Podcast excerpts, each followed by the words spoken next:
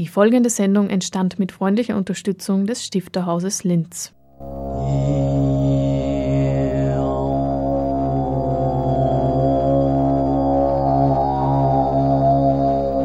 Literatur im Radio.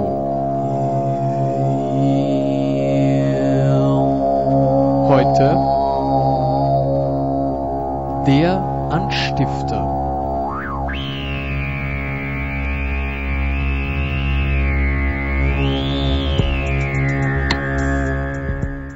Liebe Hörerinnen und Hörer, ich begrüße Sie ganz herzlich zum Anstifter, dem auditiven Literaturmagazin des Stifterhauses im Rahmen des Kultur- und Bildungskanals von Radio Froh. Im März fand in Linz das Next Comic Festival statt und in diesem Zusammenhang wurde am 22. März im Literaturcafé im Stifterhaus die Next Comic Ausstellung von Johanna Wögerbauer eröffnet. Heute bringen wir ein Interview mit der Künstlerin über ihr Werk.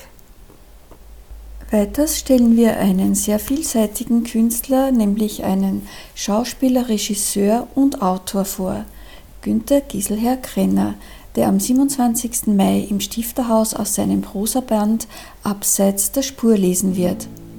Auch mit ihm bringen wir heute ein Gespräch. Durch die Sendung führt Hannelore Leindecker.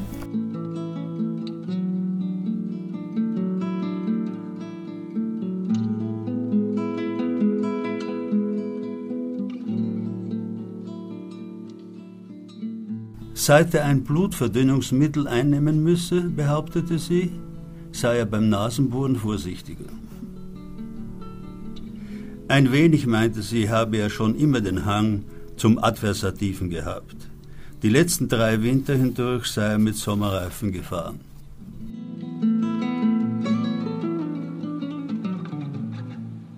Was Sie soeben gehört haben, sind Texte von Günter Giselher Krenner, aus seinem neuen Prosaband Abseits der Spur.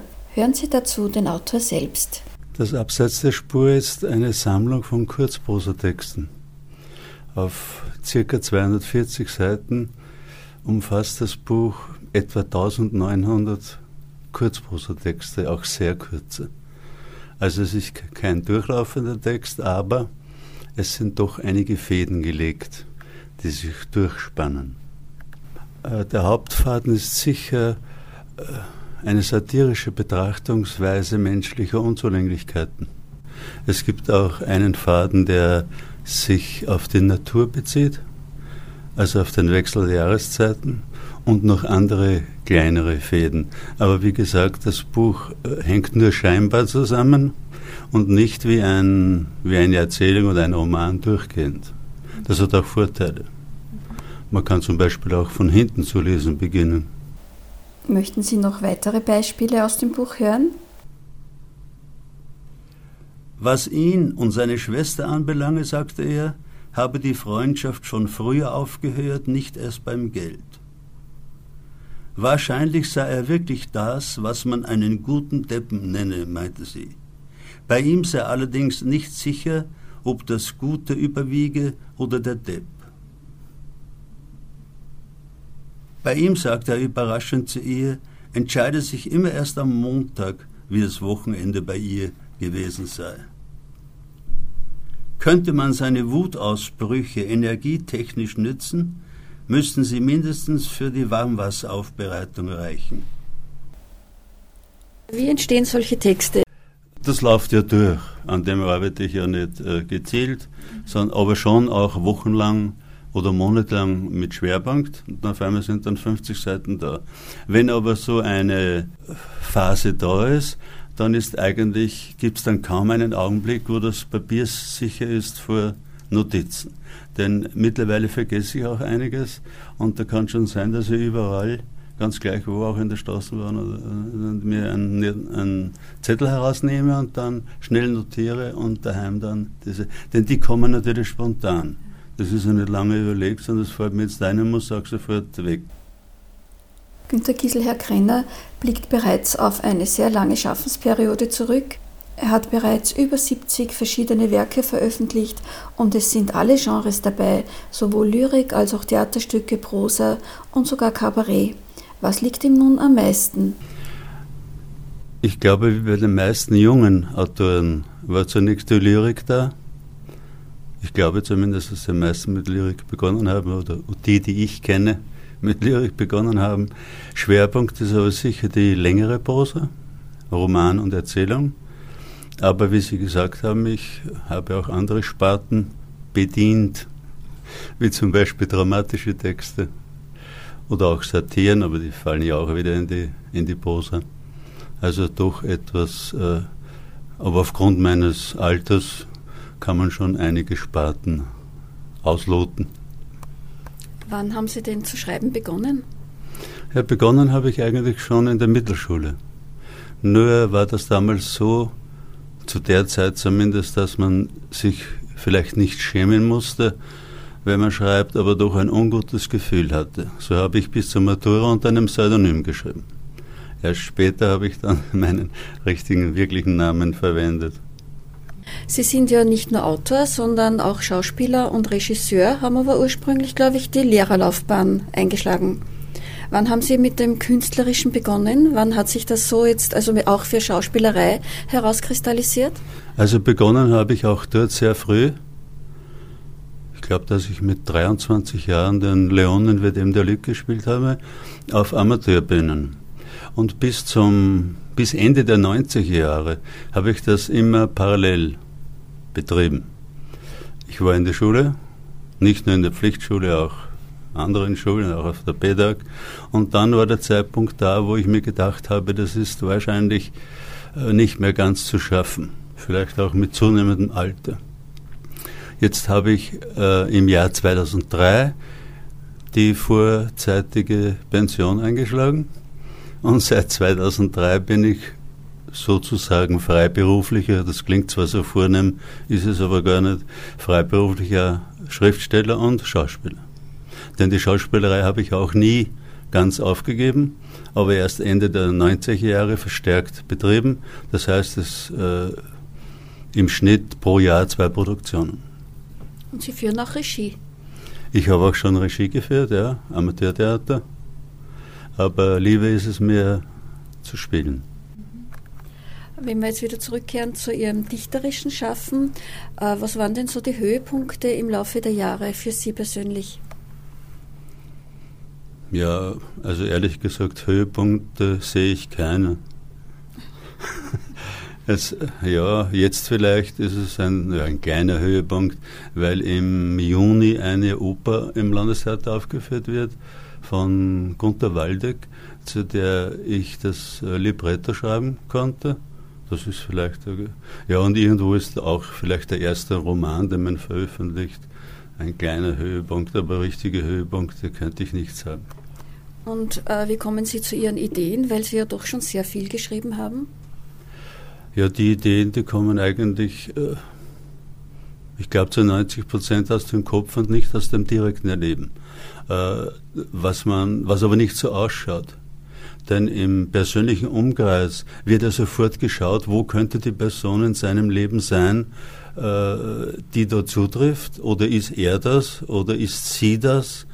Das ist aber nur im persönlichen Umkreis. Wenn jemand anderer woanders dieses Buch liest, denkt er ja gar nicht daran wahrscheinlich. Das ist nur im, im, im kleinen Kreis, wo man schaut. Aber ich bin, äh, ich könnte mir nicht vorstellen, dass ich aus, der direkt, aus dem direkten Erleben schreibe. Ich bin kein direkter Autobiograf. Was sind denn bei Ihren eigenen Werken Ihre Lieblingswerke? Wenn ich, es davon, äh, wenn ich davon ausgehe, dass das eine echte Herausforderung ist, die man durchstehen muss, dann ist das der Roman. Die Lyrik hat sich gewandelt. Früher war, waren Gedichte oft sehr schnell äh, auf dem Papier, kaum verändert. Da hat sich Wesentliches geändert. Ein Gedicht ist heute bei mir eine sehr lange, oft wochenlange Arbeit, auch wenn es dann nur mehr um ein Wort geht. Aber da, da hat sich äh, im Laufe der Zeit ist das eben anders geworden. Also literarisch, schriftstellerisch herausfordernd ist sicher der Roman, aber mittlerweile bin ich draufgekommen, dass auch ein dramatischer Text sehr wohl äh, diverse Anforderungen stellt, weil es muss irgendwo stimmen. Haben Sie literarische Vorbilder? Wahrscheinlich ist man irgendwo beeinflusst. Dass man mich aber bezeichnet, dass ich in die Falle Bernhards gegangen sei, wie zum Beispiel äh, gesagt wird, das sehe ich überhaupt nicht. Obwohl natürlich Bernhard kein Vorbild, aber einer ist, von dem ich fast alles kenne. Aber vom Handke kenne ich auch ziemlich alles. Also, dass mich die vielleicht irgendwo beeinflusst haben, ist schon möglich. Bewusst beeinflusst, glaube ich nicht. Mir ist es zumindest nicht bewusst. Und woran arbeiten Sie jetzt gerade? Äh, momentan, äh, nachdem ich ja jetzt dann wieder in die Schauspielphase komme, die dauert dann meistens drei oder dreieinhalb Monate, wenn es einmal ist im Jahr, muss ich wieder zurückstecken. An und für sich äh, arbeite ich an einem Roman. Sie hörten ein Gespräch mit Günter Gieselherr Krenner über seinen neuen Prosaband Abseits der Spur, erschienen im Arovel Verlag. Am 27. Mai wird er daraus im Stifterhaus lesen. Günter Gieselherr Krenner wurde 1946 in Hagenberg in Oberösterreich geboren, ist Schriftsteller und Schauspieler, schreibt Prosa, Lyrik, Kabarett und Theaterstücke. Er blickt auf über 70 Veröffentlichungen in Anthologien, Zeitschriften und im ORF zurück und auf 15 Bücher.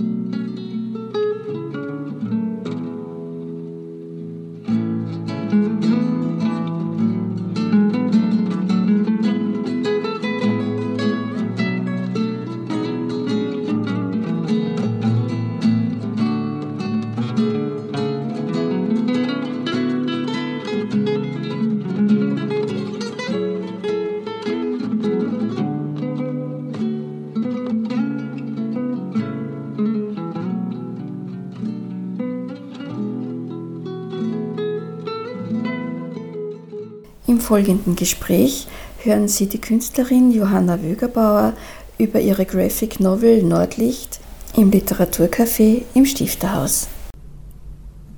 Was einen in der Stiftergalerie erwartet, ist im Prinzip das Making-of von Nordlicht. Also das sind die ganzen Skizzen, äh, die entstanden sind, die ganzen Versuche, die ganzen Experimente, technische Experimente oder stilistische Experimente und dann schließlich ähm, die Druckplatten, in denen es dann tatsächlich ausgeführt worden ist. Was bedeutet nun eigentlich der Begriff Graphic Novel und wie unterscheidet er sich von dem herkömmlichen Begriff Comic?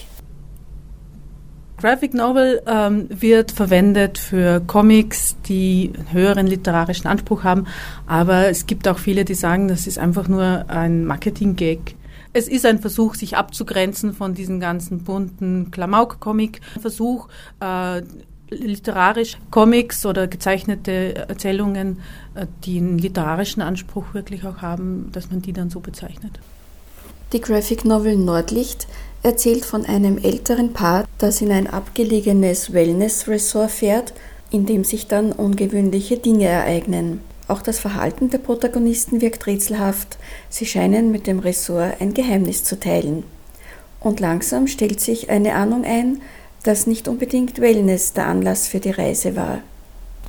Wie kommt man nun als junge Künstlerin zu so einer Idee? Ich finde, das ist so eine, also letztendlich steht da eine große kulturelle Frage dahinter, wie wir mit dem Leben umgehen und, und auch mit dem Sterben.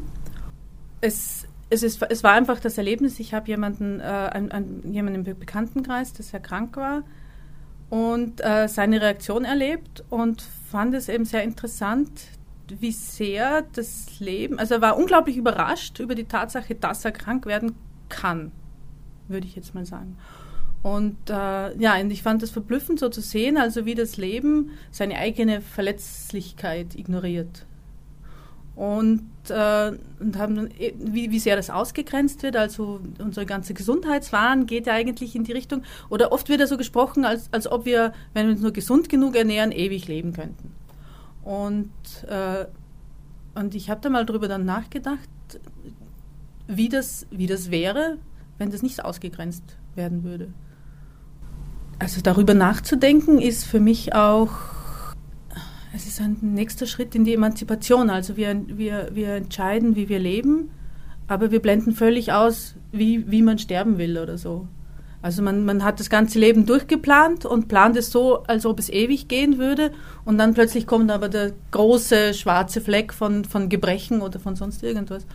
Und, und das war so, darüber nachzudenken, das war so der, der, der Ansatz ich war dann sehr, sehr verblüfft. Also die meisten haben gefunden, es sei unglaublich schwer. Ich fand es eigentlich, ich fand es nicht schwer. Es war, es war wirklich einfach nur interessant, sich da rein zu versetzen, wie das wäre. Letztendlich ist es eine Geschichte von mir. Also ich glaube, es ist ein sehr subjektives Thema. Ich glaube, da würde jeder sehr anders rangehen, die den Gedanken nachgeht, also wie es wäre, wenn man, wenn man selber entscheiden müsste, wie, wann und wo man das Leben beendet. Sie arbeiten ja auch schon wieder an einer neuen äh, Graphic Novel. Wird die positiver? Äh, ja, definitiv. ja, da kann man schon mal so viel verraten. Also es geht um eine gealterte Superheldin mit einer auch sehr zeitgenössischen Begabung, nämlich die Zeit zu verlangsamen. Und ja, sie wird mit einer schwierigen Situation konfrontiert, in der sie zum einen mal halt ihr bisheriges Superleben ähm, sich Revue passieren lassen muss und ja, dann gemeinsam mit einer jungen Kollegin ein großes Abenteuer zu bewältigen hat.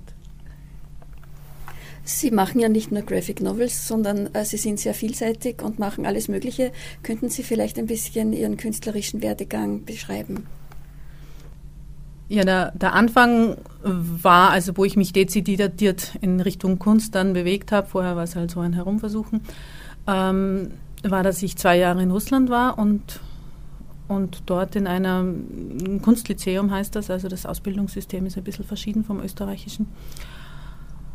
Ähm, und dort einfach, soweit das ging, das war ja kurz nach der Wende, also es war für mich als Ausländerin ja gar nicht wirklich möglich, durch das Lyzeum zu gehen, aber so viel halt möglich war, dort dann an, an, an, an Unterricht genommen habe. Und von dort zurück bin ich dann in Linz an die Kunstuni gegangen ich habe ähm, erst Lehramt studiert, das fand ich dann nicht so toll oder das fand ich dann nicht passend, muss man eigentlich sagen.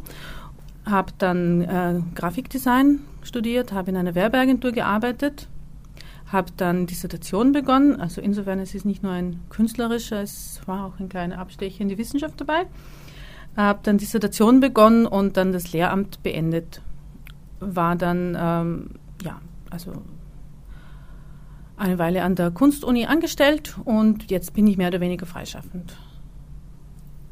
Meine Besonderheit oder meine Spezialität liegt darin, also liegt eben genau in dieser breiten Fächerung. Das heißt, ich habe äh, ich habe an der Kunstuni studiert, ich habe mich mit Kunst auseinandergesetzt, immer immer sehr mit äh, Zeichnen geliebäugelt, also auch im Grafikdesign habe ich mich mit der Illustration beschäftigt und, äh, und eben während dem Lehramt war das Zeichnen mir sehr wichtig. Äh, aber ich habe auch diese pädagogische äh, Richtung mit dabei und äh, die wissenschaftliche. Und in meinem Fall kommt auch noch das Pädagogische dazu.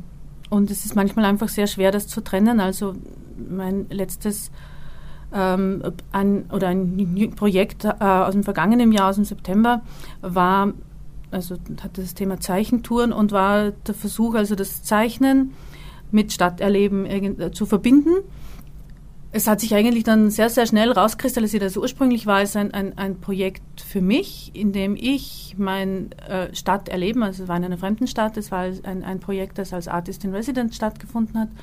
Das heißt, ich war in einer fremden Stadt und musste auf diese fremde Stadt reagieren und ich habe das zeichnerisch getan.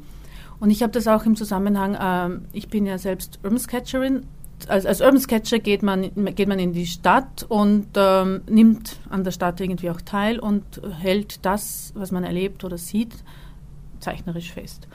Der große Unterschied ist zu anderen Reportagetechniken, dass man selber sehr lange dann an der Szene teilnimmt. Also zum Beispiel im Fotojournalismus, da geht man hin und Knöpfchen druckt und die Sache ist erledigt. Und äh, als, äh, als Zeichnerin oder als Zeichner muss man sehr lange dort bleiben und nimmt die, die, Umgebung ganz anders auf. Es ist auch nie ein Schnappschuss in dem Sinn, sondern es ist immer eine komprimierte Situation. Also es, da steht vielleicht eine Person, die zeichne ich, aber während ich sie zeichne, geht sie weg und es kommt eine andere. Und, und, und so ergibt es eine verdichtete Situation von vielleicht, also wie lange man sitzt, ist ja Situations. Es gibt 30 Sekunden Zeichnungen, es gibt drei Stunden Zeichnungen aber je nachdem, also je länger man sitzt, desto mehr komprimiert sich dann auch äh, die, die ganze Szene in einen Punkt hinein. Praxis des Urban Sketchen, an der ich immer mich ein bisschen gern reibe oder dagegen arbeite, das ist äh, die Praxis, dass man die Ergebnisse, also die Zeichnungen, äh, dann ähm, so ins Internet stellt. Das ist einerseits ist natürlich äh, sehr wichtig, weil man sich so kommuniziert. Andererseits merke ich, dass so eine Art, dass auf den Foren so eine Art Leistungsdruck entsteht, weil jeder natürlich ein schönes Bild reinstellen muss oder will und, äh, und man dann den großen Vorbildern nacheifert. Und der Grundgedanke, dass ich äh, die Stadt aufzeichne, äh, hinterm Ergebnis dann verschwunden geht oder, oder beschönt, also beschönt wird. Also das Erlebnis wird vom Leistungsdruck äh, überdeckt, überschattet. Und ich wollte da irgendwie so eine Gegenbewegung finden, dass ich zwar hingehe und zeichne, weil natürlich die Praxis, wenn man dort steht oder sitzt und zeichnet und, und das ist wirklich sehr beruhigend, man kommt runter, man schaut sehr genau, es ist sehr intensiv, man kann sehr intensive Beobachtungen machen. Ähm, und ich, ich wollte das, äh, ich wollte eine Form finden, die, äh, die dann aber nicht äh, als Leistungsschau wird, wenn man sie präsentiert. Und ich fand dann eben diese Spaziergänge. Also äh, ich habe dann dort direkt mit einer ähm, Spaziergangskünstlerin, die habe ich dort getroffen und wir sind gemeinsam auf, auf mehrere Runden gegangen. Und äh, ja, und das habe ich dann im Prinzip eigentlich kombiniert. Also so Zeichentouren sind so eine Mischung aus der Spaziergangspraxis und aus Urban Sketchen. Planen Sie in absehbarer Zeit wieder so eine Tour? Ähm, gemeinsam mit Axis Linz also an der Tabakfabrik unten. Das ist jetzt noch nicht hundertprozentig fixiert, aber es wird wahrscheinlich durch die Tabakfabrik eine Zeichentour geben im Juni. Sie hörten ein Gespräch mit Johanna Wögerbauer, deren Graphic Novel Nordlicht im Literaturcafé des Stifterhauses noch bis 6. September ausgestellt ist. Johanna Wögerbauer, Jahrgang 1972, studierte an den Universitäten Kirov in Russland, Linz, Berlin und Turin die Fächer Mediengestaltung, Kunsterziehung und Grafik. Sie verfasste eine Dissertation in Kulturwissenschaften, arbeitet als Kunstpädagogin, Grafikerin und Illustratorin. Sie ist auch als Dozentin an der Universität für künstlerische und industrielle Gestaltung in Linz tätig und Mitglied der Zeichnergruppe Unkraut. Ihre bevorzugte Technik ist Zeichnung und Grafik.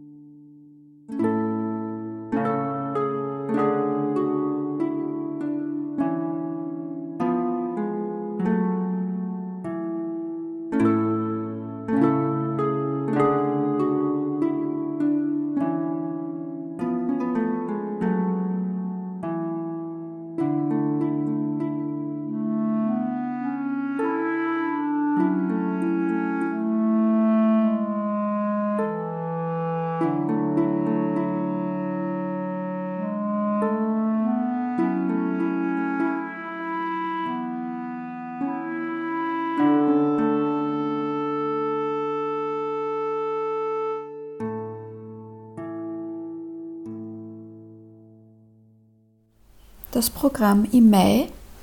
Die Ausstellung Heimatkörper Kunst Richard Billinger und seine Archive ist noch bis 7. September geöffnet, täglich außer Montag von 10 bis 15 Uhr.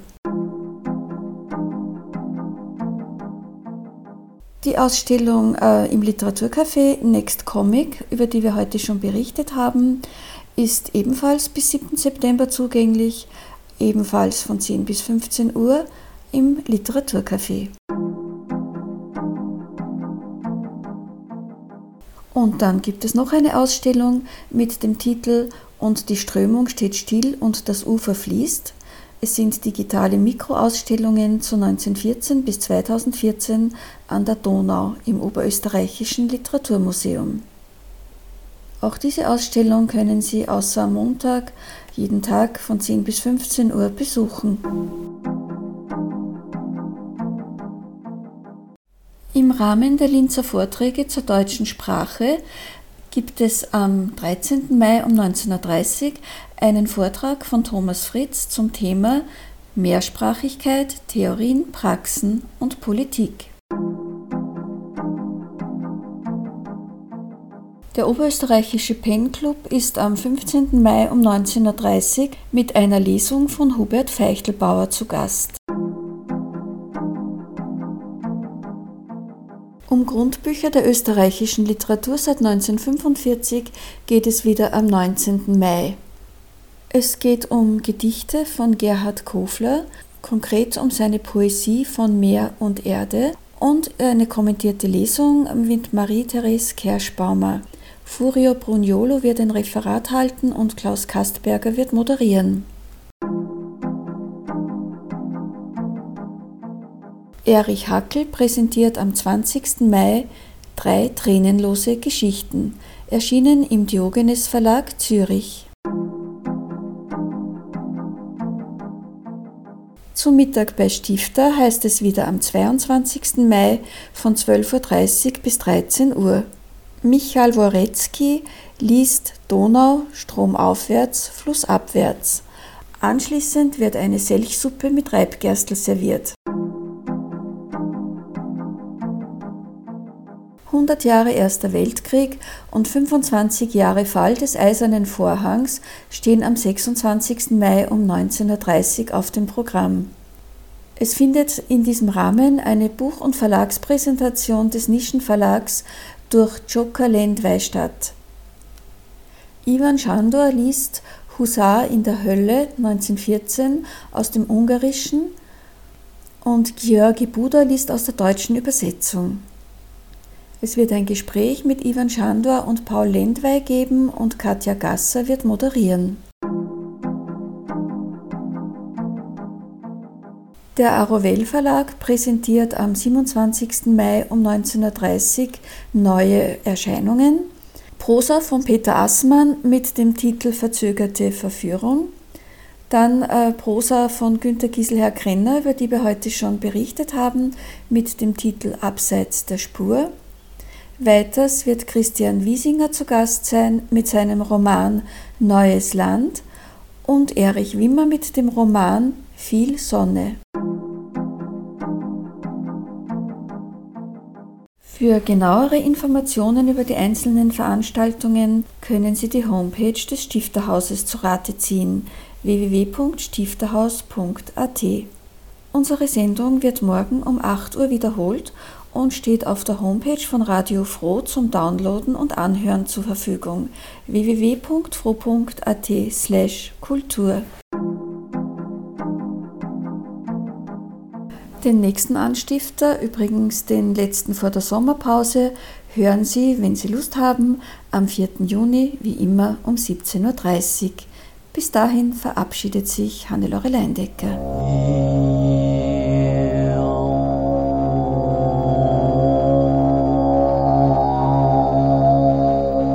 Literatur im Radio.